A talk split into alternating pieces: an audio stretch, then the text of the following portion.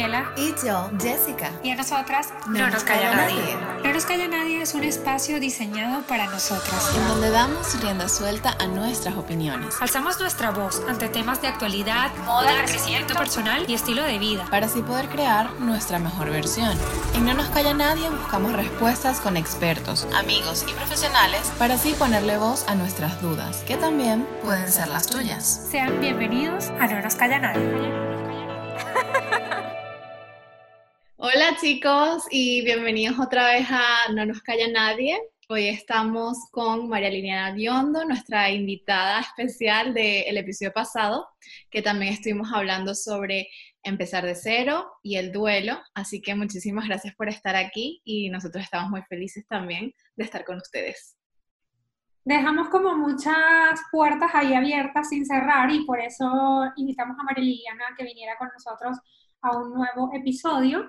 Y bueno, aquí queremos un poco complementar la información y también muchas dudas que nos han surgido acerca del tema que, que, hablamos anteriormente y del cual pueden disfrutar en nuestro, que fue nuestro segundo episodio. Eh, y bueno, nada, María bienvenida nuevamente. Gracias a ustedes por la invitación y por interesarse en este tema de salud mental y bienestar que sé que a todos nos preocupa. Bueno, habíamos quedado, eh, bueno, habíamos, hablado un poquito de, de qué era el duelo y, y, de las diferentes fases que, por las cuales atravesaba una persona en duelo. Y también hablamos y tocamos un poco acerca del tema de la pandemia y de todas las personas que han sido afectadas o que han perdido un ser querido debido a esto. Pero queríamos extendernos más, queríamos saber qué, qué más abarca el duelo y qué más nos podías, nos podías complementar acerca de esta información. Okay. Bueno, creo que la semana, em, en el capítulo anterior, hablamos un poco de lo que era el duelo, las maneras de presentación y cuáles eran los tipos de duelo. Sin embargo, creo que nos faltó como em, extendernos un poquito más en cuáles son las fases del duelo, ¿no? Entendiendo que el duelo es un proceso natural referente al ser humano y que tiene distintos, em, distintas facetas dentro del, del duelo, ¿no? La primera que solemos ver es la fase de negación y es justamente luego de que ocurre la pérdida, la persona se va, digamos, como eh, a estar en un estado de shock en la cual no em, acepta o todavía no puede creer o no procesa eh, la pérdida, ¿no? Y esto usualmente es una de las, de las fases que solemos ver inmediatamente después. Y la, y la duración es, es, digamos, breve, usualmente, ¿no? Luego em, hay una especie como de evitación de la realidad, como que esto no me puede estar pasando a mí, em, y puede estar combinada con ira. ¿Ok? La ira sería como la siguiente fase.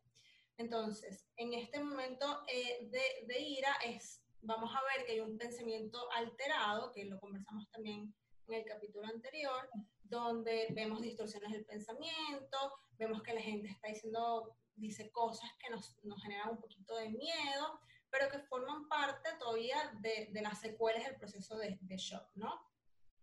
Y eh, es un momento en el que el, psíquicamente no podemos eh, regularnos. Entonces, la ira es como el mecanismo que, tiene, eh, que tenemos para drenar este dolor. El siguiente proceso, la siguiente fase sería la negociación, en la cual la persona empieza a plantearse eh, como cuáles son sus opciones, ¿no? Y aquí también entra un poco la fantasía de ver si se puede revertir.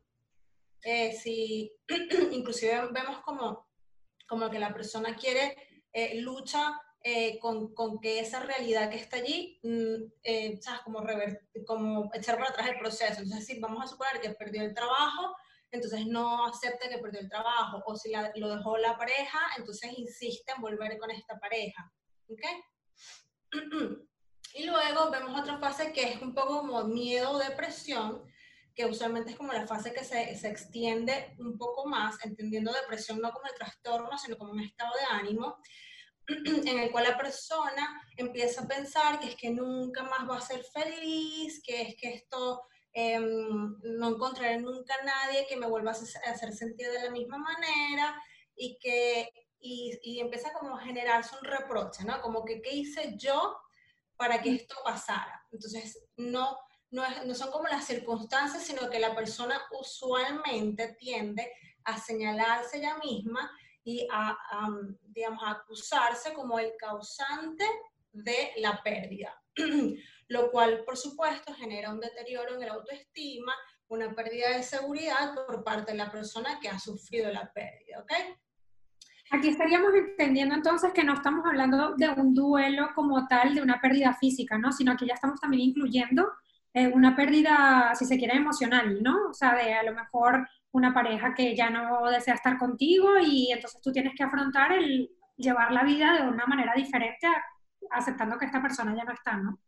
Sí, digamos que la mayoría de las pérdidas se vienen desde el punto de vista no solamente intelectual, sino emocional, pero que estas fases del duelo se van a vivir tanto como para una persona, como para un lugar, como objeto eh, o una circunstancia de vida. O sea, aplica como para todo, un poquito. A mí me da, me llama, perdón, si quieres. No, dime, dime. A mí me llama la atención como que saber, ahora que acabas de decir esto de, de el, entendiendo el estado de depresión como un estado y no como un, como la enfermedad, por así decirlo. Eh, ¿Cómo sabemos que estamos en estado de depresión o si estamos deprimidas por este duelo, sabes? Ok.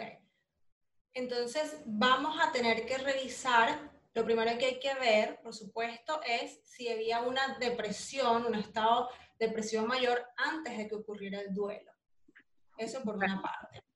Y tenemos que revisar cuáles eran los síntomas de, el, digamos, las reacciones más frecuentes ante el duelo, que conversábamos que era, por ejemplo, una sensación como de anestesia emocional, como sentimientos de ansiedad y de culpa, sentimientos de impotencia, eh, digamos taquicardia, a nivel cognitivo, se deterioran todas las funciones del pensamiento, la memoria se ve alterada, eh, hay cambios de apetito. Por supuesto, todas estas cosas, cuando me, haces esta pregunta, que es una pregunta muy compleja, pero bastante interesante, todas estas cosas que estoy mencionando se dan, se están presentes en un trastorno depresivo mayor. Pero no quiere decir que todas las personas que sufren una pérdida van a desarrollar un trastorno depresivo mayor. Entendiendo el trastorno depresivo mayor como algo mucho más grande eh, y que el duelo responde a algo. Es decir, el duelo responde a una pérdida. Existe algo que está ocasionando que la persona se sienta de esta manera. Sin embargo, cuando vemos eh, en el trastorno depresivo mayor, no hay, puede o no puede haber. Por ejemplo, la persona puede despertarse un día y sentirse triste.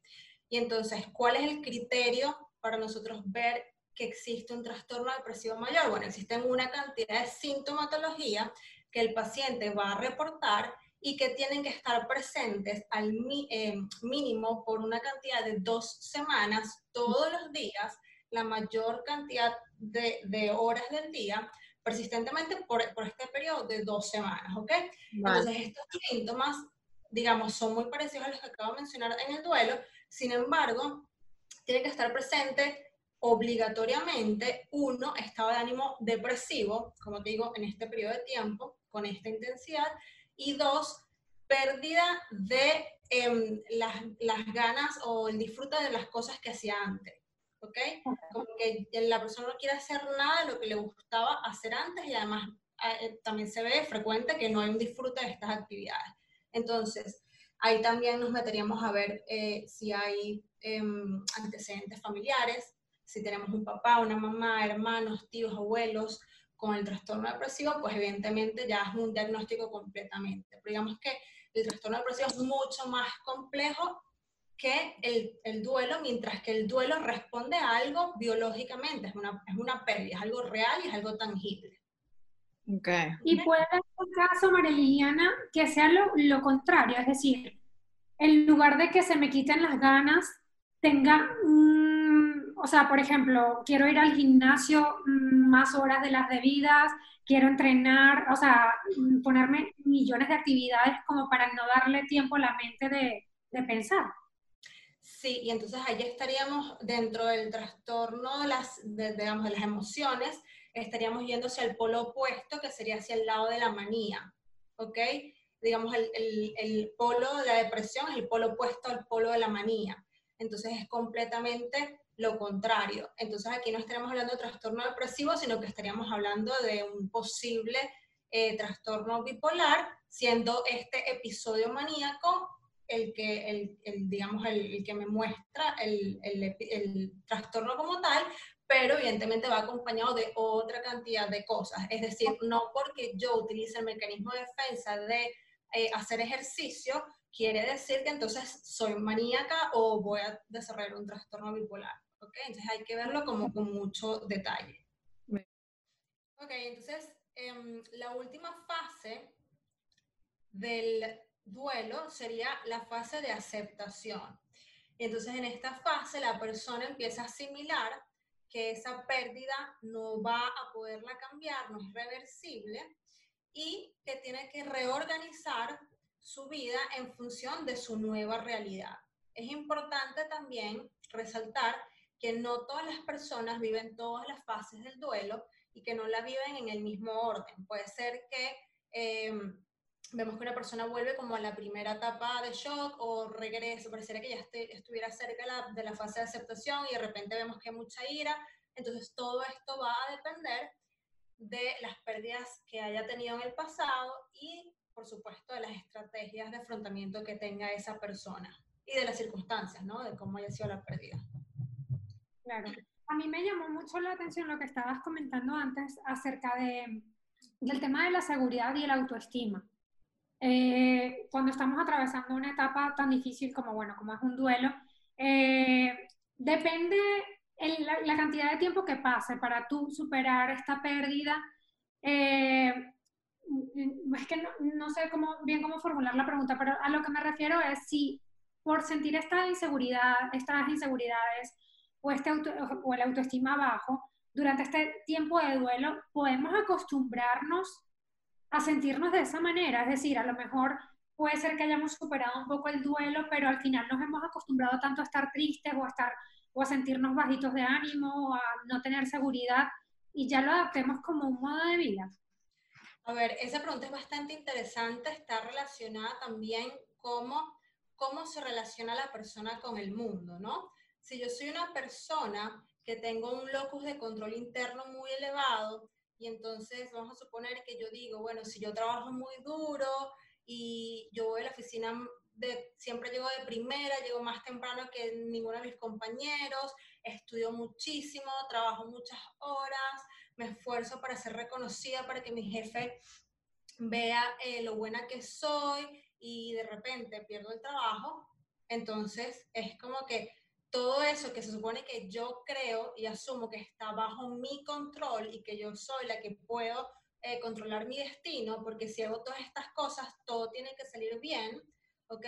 Entonces, ¿cómo es que pareciera que todo esto que hice, que me iba a asegurar que el futuro estaba garantizado mientras hiciera todas estas cosas, entonces, si tú tienes un loco de control interno mucho más, o sea, si, si, si ese es tu estilo, evidentemente, pues los daños a tu autoestima van a ser mucho más abruptos que si tú reconoces que no puedes tener control de absolutamente todas las cosas y que por más que tú intentes, por ejemplo, lavarte las manos, seguir las medidas de seguridad, usar tapabocas, usar los guantes y tener eh, distanciamiento social, pero tú sabes, estás consciente que la enfermedad es una enfermedad real que está allí y que tú inclusive teniendo todas las medidas estás es supuesto enfermarte y tú aceptas eso como algo que tú no puedes controlar, sino que es parte de la realidad, entonces esa persona seguramente va a tener una respuesta distinta y un impacto menor, digamos,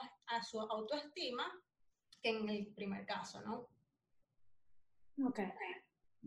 Es que es súper complejo lo del tema de la autoestima, porque yo siento que allí eh, definitivamente estás en un juego de la mente y debes como trabajar todos los días con tus pensamientos, ¿no? Para reforzar, digamos, esto, porque ya cuando te tocan la seguridad, eh, creo que bien dices, dependiendo también del carácter de la persona y del nivel de, de o sea, de esa base que sea sólida para aguantar esto que viene, porque... Mm, si en algún momento te has tambaleado, pues obviamente eres más, mm, estás más expuesto y puede que, que tu autoestima pues se vea muy, muy afectado. Totalmente. Sí, fíjate lo que dice, ¿no? Si yo estoy acostumbrada a que yo misma, mi diálogo interno, si yo a mí misma me digo, es que tú siempre haces las cosas mal, es que tú, eh, es que desde pequeña es que eras torpe, o es que a ti siempre te costaban las cosas, y, y ese es el discurso que yo tengo conmigo misma, pues evidentemente estoy acostumbrada, me estoy, eso es lo que me estoy, con lo que me estoy alimentando, ¿no? Entonces también el discurso, pues puede hacer mucho bien como puede hacer mucho daño. Claro, y también de la, dependiendo de la autoexigencia, porque yo, no sé, yo también en mi caso muchas veces de pequeña a lo mejor yo me ponía y me presionaba muchísimo para, bueno, hacer la mejor en el cole y a lo mejor mi, mi papá o mi mamá no le daba mucha importancia, sino más bien como a tu bienestar. Pero había algo que yo decía como, no, yo quiero ser la mejor, yo quiero... Y realmente cuando te vas criando de esta manera, eh, hay que tener ojito con eso, porque realmente si eres tan exigente, tan perfeccionista, pues sí que es verdad que como algo no te salga bien, pues ya ahí como que te sientas insegura, ¿no? Completamente, completamente. Vale, continuamos entonces. Continuamos con, con la siguiente parte. Que, a ver, yo tenía como que en mi mente que cuando hablamos del duelo, no solamente hablamos de duelo referido a cuando se pierdes a un familiar, sino más bien también cuando, por ejemplo, tienes una pérdida de, em, emocional, por así decirlo. Por ejemplo, emigrar es un, es un duelo. Entonces a mí me, me, me, llamaba mucho la atención cuáles son los tipos de pérdida eh, y de duelo, por así decirlo. Okay. Entonces, vamos a, a tener diversos tipos de pérdida que están relacionados un poco como a la, a la situación, a las circunstancias, ¿no? Entonces, vamos a tener, por ejemplo, pérdidas de la vida, que son pérdidas totales, es cuando, como bien dice, se muere una persona, un familiar, y es el, el final, ¿no? Pero luego pueden haber eh, pérdidas de aspectos de nosotros mismos. Por ejemplo, pérdidas de la autoestima, que es lo que estamos hablando, pérdidas eh, relacionadas a la salud, también, eh, por ejemplo, en el caso de las personas que sufren de cáncer, nuevamente, estas personas no decidieron enfermarse, sino que están sufriendo esta enfermedad y ahí también hay unos aspectos eh, ligados a la, a la, identidad de esta persona, ¿no? O personas que han tenido que amputar su miembro, por dar ejemplos. Justamente, sí. Entonces, hay, estos son aspectos relacionados al sí mismo. Luego eh, hay pérdidas de objetos externos, que es cuando pierdes el trabajo, eh, o tienes pérdidas económicas, de repente estás acostumbrado a tener un sueldo, pero ahorita te hicieron una reducción de sueldo y ya no es el mismo que tienes antes. Digamos, están más relacionadas como pérdidas materiales. Y luego están eh, las pérdidas emocionales, que están ligadas a eh, parejas o personas, no necesariamente que mueren, pero cuando hay una ruptura de una pareja o de repente una pelea con, con una amistad, ¿no? O una separación con esa persona.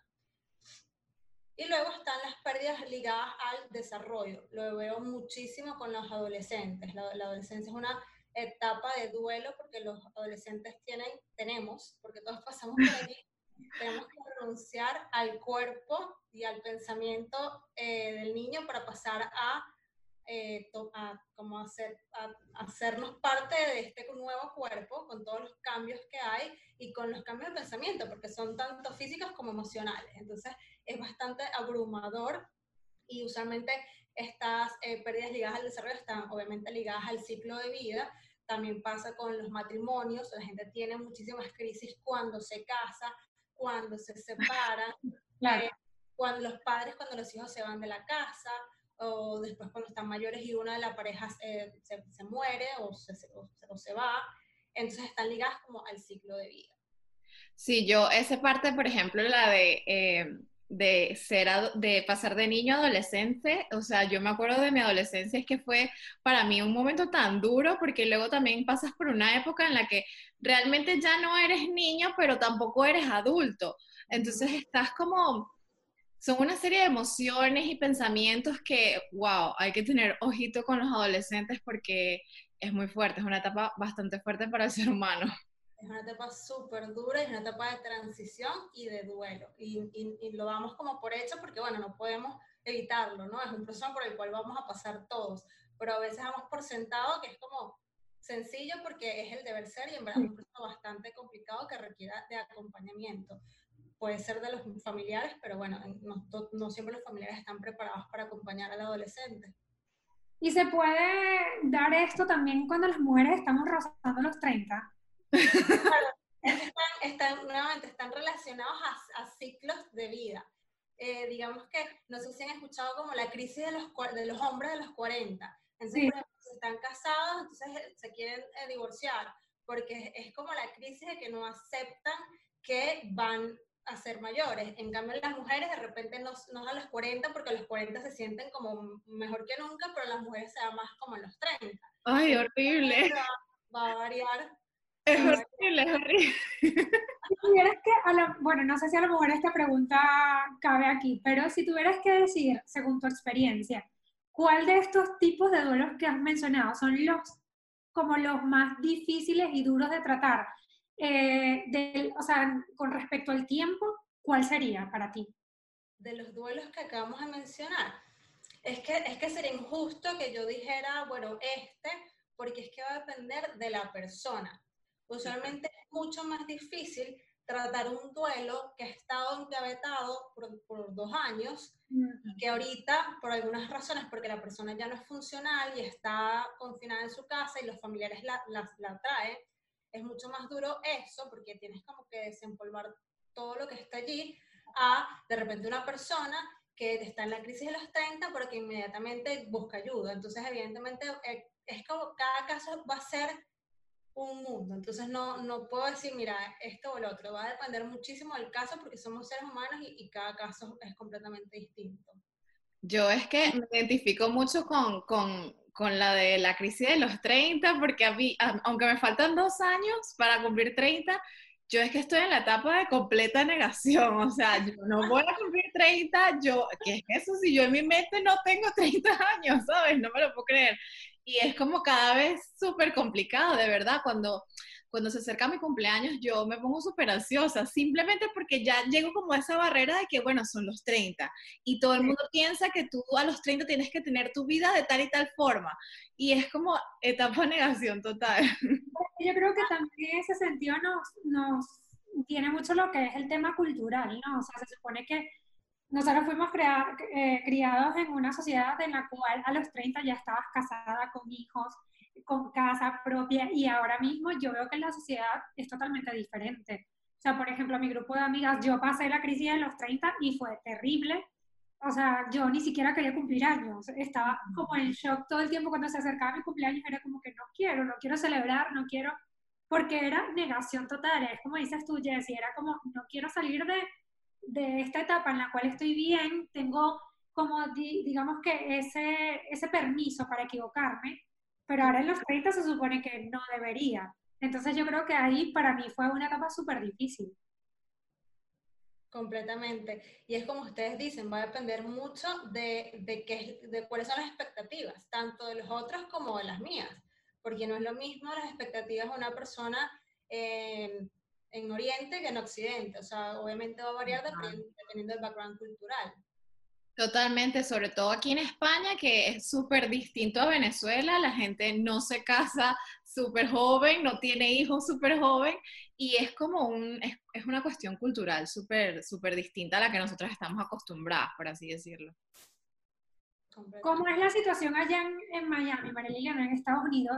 ¿Es, digamos, parecida a Latinoamérica? Es que, es que, a ver, Miami es una ciudad compleja porque hay muchas culturas, ¿no? Si tú me dices, bueno, el americano, las americanas suelen tener hijos muy jóvenes. Entonces, en ese sentido, creo que las, las latinoamericanas no, no, nos adentramos a, a, eso hasta que tenemos como nuestros, nuestras metas profesionales y personales logradas, entonces ahí damos como el siguiente paso, pero nuevamente va a depender mucho de, la cultura, dependiendo de dónde lo veas. Y aquí hay un mix de Europa, americano. Bueno, creo que lo que menos hay acá son americanos, así que. Sí. Y para ti debe ser muy difícil, yo lo he pensado mucho y ahora más que tienes tanto trabajo en este sentido por todo lo que estamos pasando, pero siempre he pensado mucho acerca de, de los psicólogos que, que, también han tenido que salir de su país porque tienen que tratar, digamos, el, al paciente por el problema que tienen, ¿no? Por, ya sea por un duelo o por esto, pero también por el, viéndolo desde el punto de vista de que es una persona que ha salido de su país, que aparte tiene una situación como anterior, ¿no? Como dices tú, tienes que desempolvar tantísimas cosas para poder llegar al, como al, al meollo del asunto. Sí, y yo creo, yo soy muy fiel de lo importante que es eh, nosotros mismos mantener nuestra salud mental, de nosotros mismos acudir a terapia y de, bueno, yo de que estoy en la universidad en Venezuela, en la Universidad Central de Venezuela, siempre se nos decía, ustedes tienen que empezar terapia el primer semestre. Y la mayoría de nosotros pues así lo hacíamos. Y, y, y ahora que estoy aquí en los Estados Unidos, a nosotros pues nos, nos, el Departamento de Estado de la Florida nos exige que cada 15 días tengamos como mínimo una reunión con una persona que es nuestro supervisor, justamente pues para supervisar todos los casos y parte de los casos es que nada de esto, de estas cosas personales influyan en, eh, en, en nuestros pacientes. Fíjate que yo en el año 2012 hice mi tesis de grado eh, que consistía en evaluar estrés, ansiedad y depresión en inmigrantes venezolanos residentes en España. Y cuando Sí, y cuando yo hice esa tesis, en el 2012 yo vivía en Venezuela. Y yo hice esta tesis, entrevistamos a un montón de gente en España, en Madrid y en Barcelona. Y recuerdo estar en Caracas haciendo el análisis de los, de, de los datos y, y, la interpretación de los datos. Y yo decía, yo no quiero nunca emigrar, esto es horrible. Esto es horrible. Wow. Es que es muy complejo, o sea, yo lo pienso realmente. Es, eh, y muchas veces ahora yo pienso y digo, madre mía, si tienen eh, cantidad de casos, porque así como los sanitarios, ustedes están a tope todo el día eh, escuchando, escuchando um, pacientes. Entonces, ¿cómo realmente mm, lograr desconectar de tantos problemas que tiene la gente y, y que no te afecten para nada a ti? Porque debe ser muy complejo. Sí, bueno, yo creo que es parte de las formaciones. Igual que un médico, en cierto punto tú ves que se desensibiliza un poco de, de ver, de, por ejemplo, pediatras que ven a niños que están todo el tiempo enfermos. O sea, si, si esa persona no desarrolla como mecanismos de, de, defensa que lo protejan de estar todo el tiempo, ay, mira, por este niño, es necesario, porque si no, no podría estar haciendo el trabajo que hace todos los días. Llegaría a su casa mal, no, no, no, no sería viable. Totalmente. Yo lo pienso mucho ahora justamente con los, con los médicos que estarán ahora atendiendo a todas estas personas en el coronavirus y que diariamente están expuestos a tanta muerte. O sea, como estas personas llegan a su casa y dicen, bueno, el trabajo se queda en el trabajo y estoy en mi casa y es mi momento de, de despejar. O sea, para mí sería algo súper complicado, pero es como tú dices, están formados para ello. Sí, pero fíjate que está ocurriendo algo bien particular con, con la, las personas que están trabajando en el área de salud actualmente y es que ellos mismos reportan que es que no están acostumbrados a ver a gente tan joven muriendo. Entonces, para un médico tampoco está acostumbrado a ver tantas personas morir al mismo tiempo y que además tenga, no tenga las características típicas de una persona que va a morir. Entonces, ellos también eh, están pasando por un proceso bien, bien difícil, ¿no? bien traumático. Y creo que van a ser los primeros que al acabar esto van a necesitar apoyo psicológico, pero de cabeza, Totalmente. Todo lo, todo lo, que estos profesionales están viviendo y están viendo ahora mismo, creo que es algo que es inolvidable y, y superarlo va a ser muy difícil. Además de que es totalmente inesperado, porque como bien dices, ellos no esperan ver gente tan joven muriendo así tan inesperadamente y, y va a ser completamente complicado empezar de nuevo, tal cual. Está bien, María Liliana, no te nos ahogues. la veo a la pobre sufriendo allí. ya, ya, ya, me pasó. Pues sí. Este, bueno, Mariliana, cuéntanos para cerrar un poco el tema. ¿Qué recomendaciones podríamos dar nosotros a, a quienes nos están escuchando que aparte del duelo, la, pérdida que tengan de algún ser querido, también tengan este tipo de duelos de los cuales hablamos el día de hoy?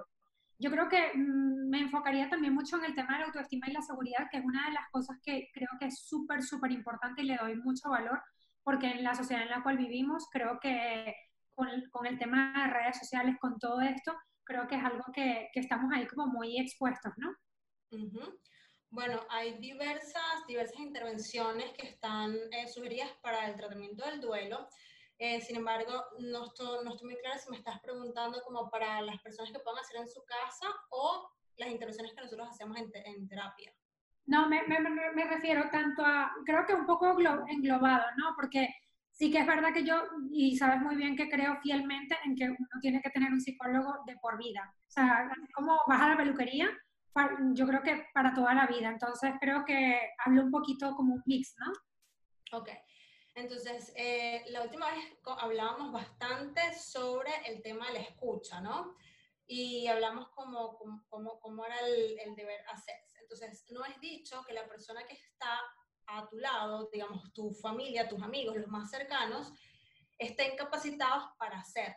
¿Ok? Esto es algo que quería resaltar porque no, todo, no podemos nosotros, por ejemplo, vamos a suponer, si nosotros estamos en una situación de duelo, no tenemos por qué esperar que las personas más cercanas estén capacitadas para hacerlo. Si lo están, bueno, magnífico, y si están dispuestas a hacerlo, magnífico, pero no siempre eh, están, están allí para hacerlo y podemos entonces buscar afuera ayuda, ¿no? Entonces, eh, una de las tareas que a mí me gusta comenzar con las personas que, que, están pasando por una situación de pérdida es aceptar la realidad. Creo que, para, que, digamos, para ahí, por allí empezamos, por allí partimos. Entonces, obviamente va a depender de la fase de duelo en la que esté la persona, pero creo que lo primero es aceptarlo, no, solo, no solamente desde el punto de vista intelectual, porque a veces la gente al principio de repente no es capaz de aceptar la pandemia, pero después con el tiempo, bueno, poco a poco lo va aceptando. Pero no solamente a nivel intelectual, sino a nivel emocional, porque a nivel emocional el duelo implica una serie de, de, digamos, de sentimientos bastante intensos, ¿ok? Entonces vamos a entenderlos como, como una herida. Vamos a imaginar que tenemos una, una herida en el brazo y esta herida en el brazo necesita tiempo para sanar pero yo no puedo pretender que esta herida solamente va a sanar con tiempo. Si yo no desinfecto la herida, si yo no suturo la herida y si yo no coloco antibióticos tópicos a la herida, la herida no va a sanar por más tiempo que yo le dé. Entonces lo mismo pasa con eh, las emociones y estas emociones deben ser trabajadas para que puedan eh, sanar, ¿ok? Ok. Entonces, Luego de que nosotros aceptamos esto desde el nivel intelectual y emocional, luego lo que empezamos a trabajar es justamente cómo trabajo yo con, con estas emociones, con este dolor, ¿no? ¿Cómo, se come eso?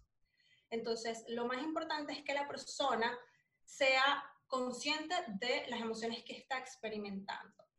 Y digamos que esto es bastante difícil porque actualmente nuestra sociedad está como muy mal visto que nosotros experimentemos sentimientos negativos, ¿no? Entendiendo cómo estar triste, sentirse decaído o no tener ganas de hacer nada. Entonces, ahorita socialmente son cosas que no están aceptadas. Entonces, hay que darnos permiso de sentir todas las emociones, sean buenas o malas, pero hay que eh, vivirlas, hay que experimentarlas, porque si nosotros no lo hacemos, no estamos llevando a cabo el proceso biológico y natural. Esas emociones vienen con nosotros desde el día que nacemos y están allí para ayudarnos a solventar cosas del, día a día, de la cotidianidad. Entonces, si, estas, eh, si bien es cierto que estas emociones pueden causar mucho malestar, la única manera de superar el duelo es justamente atravesándolas, ¿ok? No evitándolas.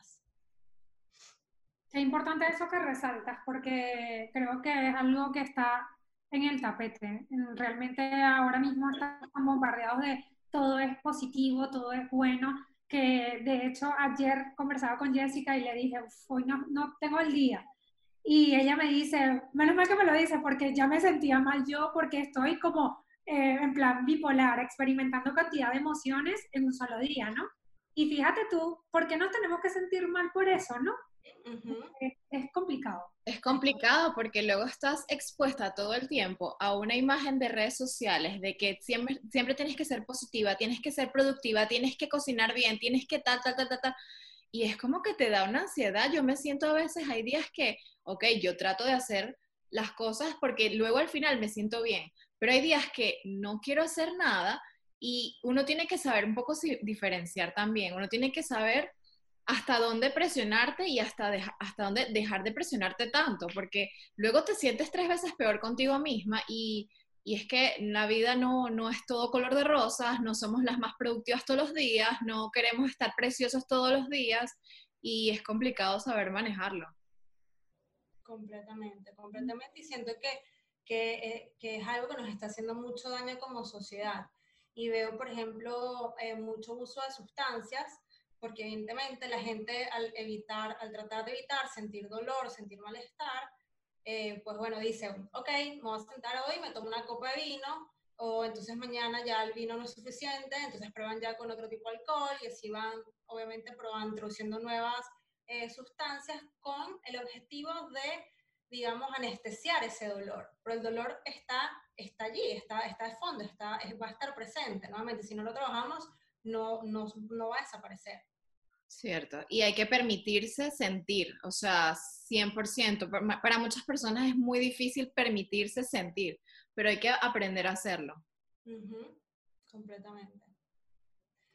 Luego, em, la, siguiente, la siguiente etapa, lo que solemos hacer es trabajar en la adaptación. Entonces, la persona se tiene que adaptar a la nueva realidad, a, digamos, a, la, a la, nueva dinámica, ¿no? Y la adaptación tiene que ser desde diversos puntos. Debe ser eh, desde nivel externo, es decir, cuál era tu rutina. Tu rutina era que tú tenías un horario, tú te levantabas a las 6 de la mañana, te duchabas, te vestías, salías, ibas a la oficina, eh, veías a ciertas personas, luego volves a tu casa y vas al gimnasio, digamos, toda esta rutina que, que digamos, son, eh, son, tiene que ser reestructurada para tener una nueva rutina, ¿no? Que de alguna manera, obviamente la pandemia nos forzó a todos a tener una nueva rutina. Totalmente. Totalmente. La pandemia es que nos ha cambiado la vida a todos. Sí.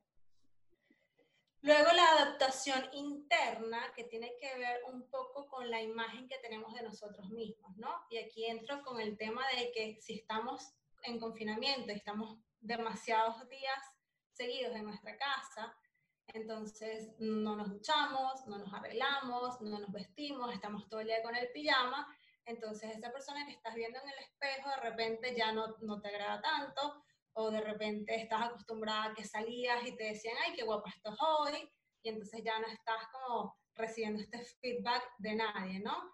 Entonces es un poco a, cuáles son esas sensaciones que estoy teniendo y cómo me estoy viendo yo ahora con esta nueva, eh, con esta nueva forma de, de, que tengo de relacionarme, ¿no?